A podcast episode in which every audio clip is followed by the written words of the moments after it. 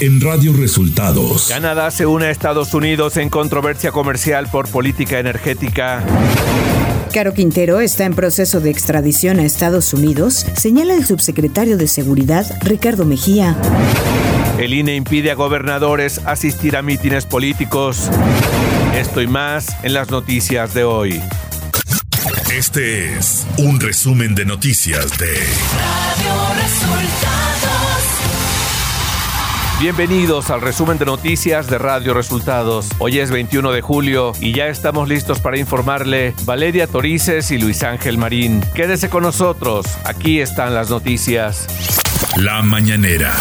En la conferencia de prensa de este jueves, el presidente Andrés Manuel López Obrador aseguró que dejarán de manifiesto a Estados Unidos y Canadá en las consultas para dirimir las diferencias por la política energética de México, que no hay ninguna violación al TEMEC. Nosotros vamos a llevar a cabo todo lo que nos corresponde y dejar eh, de manifiesto que no hay ninguna violación al tratado y eh, aclarar de que podemos tener relaciones comerciales pero eh, nuestras políticas las definimos en México.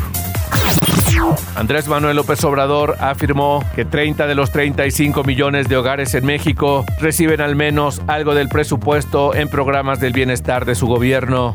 Del presupuesto público es un orgullo el poder decirlo. Hay 30 millones de hogares que reciben algo del presupuesto público. Y de esos 30 millones de hogares, 25 eh, reciben apoyos directos de programas de bienestar. Somos 35 millones de familias. Y de esas 35 millones de familias, 30 están recibiendo de manera directa algo del presupuesto. Rafael Caro Quintero era un objetivo prioritario para México y Estados Unidos, señaló en la conferencia de prensa de este jueves el subsecretario de Seguridad Ricardo Mejía. Con una orden de aprehensión en su contra con fines de extradición a Estados Unidos, Rafael Caro Quintero, en una operación de elementos de la Secretaría de la Marina, en coordinación con la Fiscalía General de la República, con la presencia de la Policía Federal Ministerial y la unidad Interpol, quienes lograron la aprehensión de esta persona en el estado de Sinaloa, que es señalado como un objetivo prioritario para el gobierno de México y los Estados Unidos.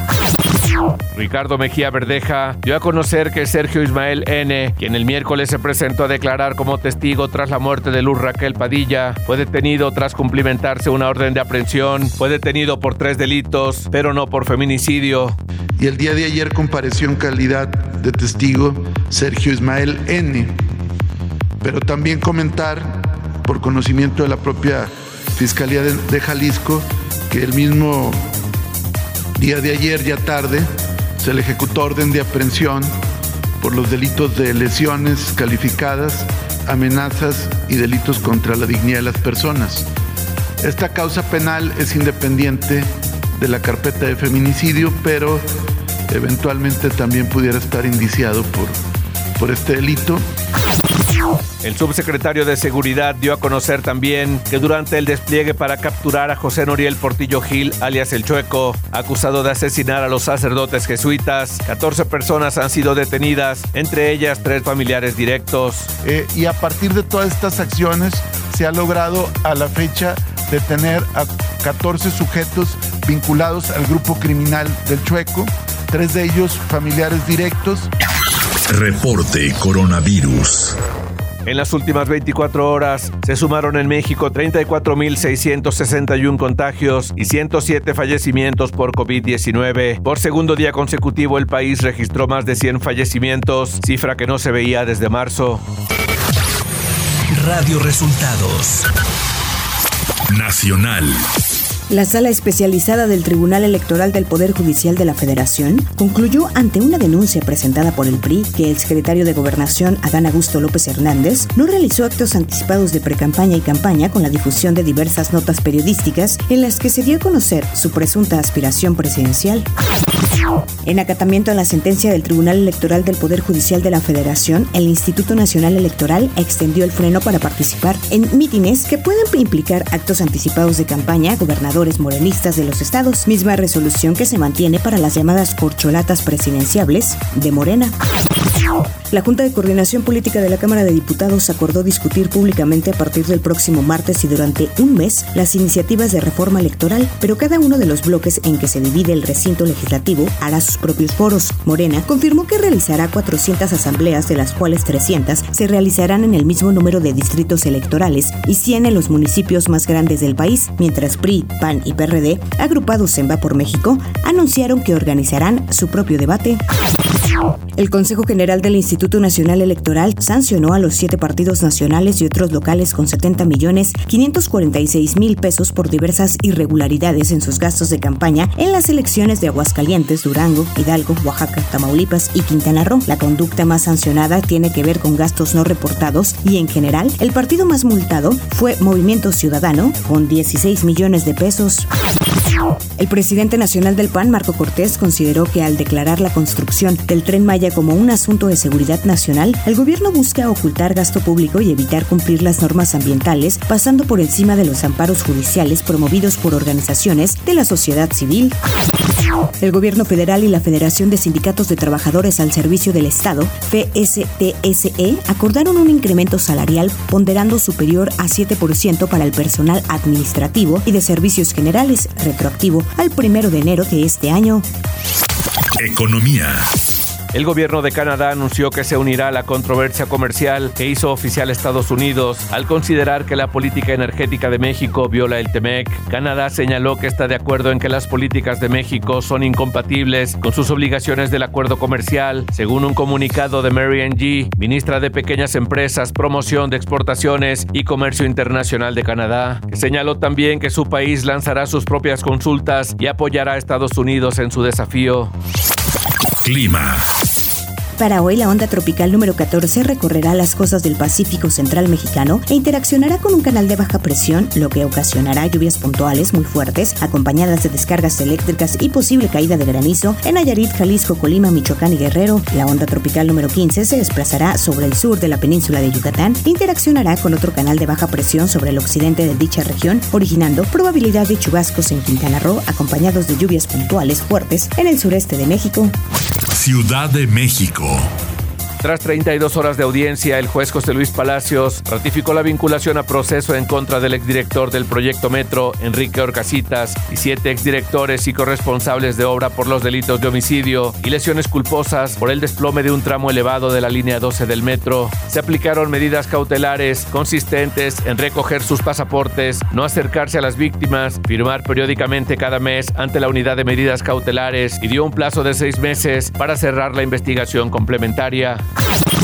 Ante la resolución del Tribunal Electoral del Poder Judicial de la Federación para que gobernadores no participen en actos proselitistas de Morena, la jefa de gobierno de la Ciudad de México, Claudia Sheinbaum, señaló que continuará asistiendo a actos proselitistas, pero sin violar lo establecido por el Tribunal Electoral. Sheinbaum criticó que dicha resolución no solo es parcial, sino además limita la libertad de expresión. Información de los estados.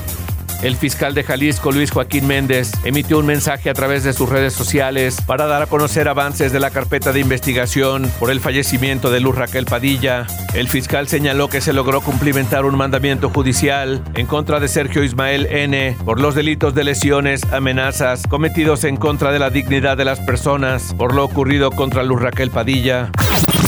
Una pijamada organizada en un domicilio particular en Tijuana, Baja California, terminó mal cuando seis adolescentes y tres adultos resultaron intoxicados tras consumir una alta dosis de fentanilo. La Policía Municipal de Tijuana dio a conocer que las personas afectadas tuvieron que ser trasladadas al Hospital General de Tijuana y que en primera instancia creyeron que lo que estaban consumiendo era cocaína.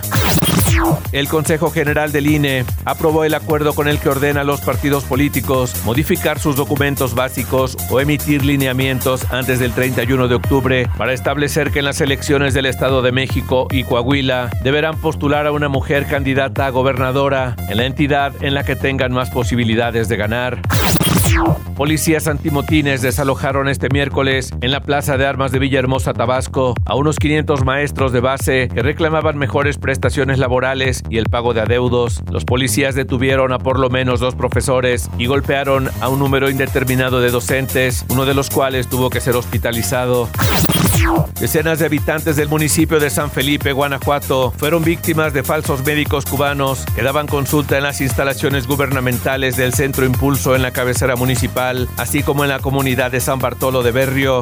Los médicos cubanos falsos estuvieron por más de dos meses, lapso en el que atendieron a cientos de personas, a quienes cobraban diversas cantidades por tratamiento. Los cobros iban de mil y hasta 16 mil pesos. En algunos casos se cobraron hasta mil dólares. El hecho de que las consultas fueran en instalaciones de gobierno generó confianza en las víctimas. En Cholula, Puebla, un juez de amparo civil aprobó el primer matrimonio poliamoroso para que un hombre pudiera casarse con dos mujeres y así formar una familia plural. Radio Resultados Internacional. El primer ministro italiano Mario Draghi presentó formalmente su dimisión este 21 de julio tras la pérdida de su mayoría parlamentaria. Esta vez, la renuncia fue aceptada por el jefe de Estado Sergio Mattarella, quien se espera que convoque elecciones anticipadas, aunque también podría encargarle buscar otra mayoría para agotar la legislatura o otorgar esa misión a otra figura técnica o institucional. La decisión de Draghi llega después de que tres socios de su coalición de gobierno le retirasen su apoyo en una moción de confianza este miércoles en el Senado.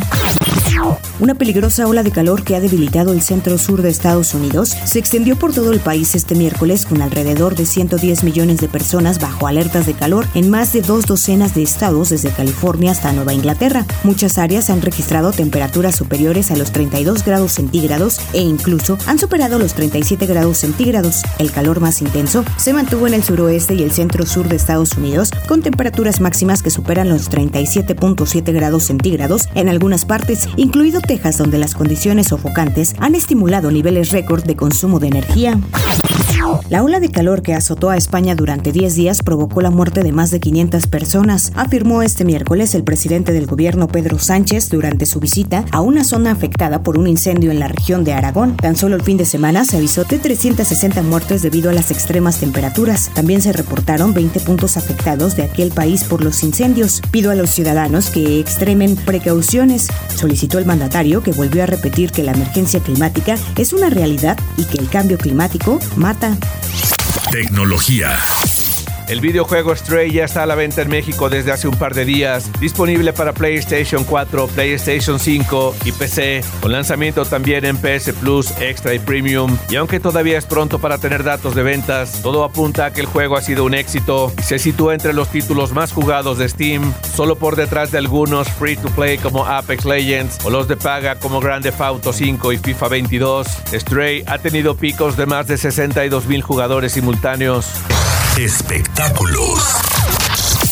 Denis Yadiel Sánchez, sobrino del cantante Ricky Martin, contra el que pidió una orden de protección, denunció ahora haber recibido llamadas con amenazas de muerte, según informó este miércoles la policía de Puerto Rico. Sánchez alegó que un hombre lo amenazó de muerte si hablaba en la visita por la orden de protección por violencia doméstica prevista para este jueves en el Tribunal de Primera Instancia de San Juan. El joven sostiene que mantuvo una relación sentimental con Ricky Martin de 50 años que duró siete meses y que tras la ruptura, su tío lo intimidó y se acercó en varias ocasiones a su hogar. Deportes. El Manchester, el Manchester, City, campeón de la Premier League, derrotó a las Águilas del la América este miércoles dos goles a uno. El guardameta Memo Ochoa salió de cambio al minuto 30 tras recibir el primer gol. El tenista serbio Novak Djokovic no podrá jugar en el abierto de Estados Unidos, aunque está en la lista oficial de participantes, pero podría quedar al margen por no estar vacunado contra COVID-19.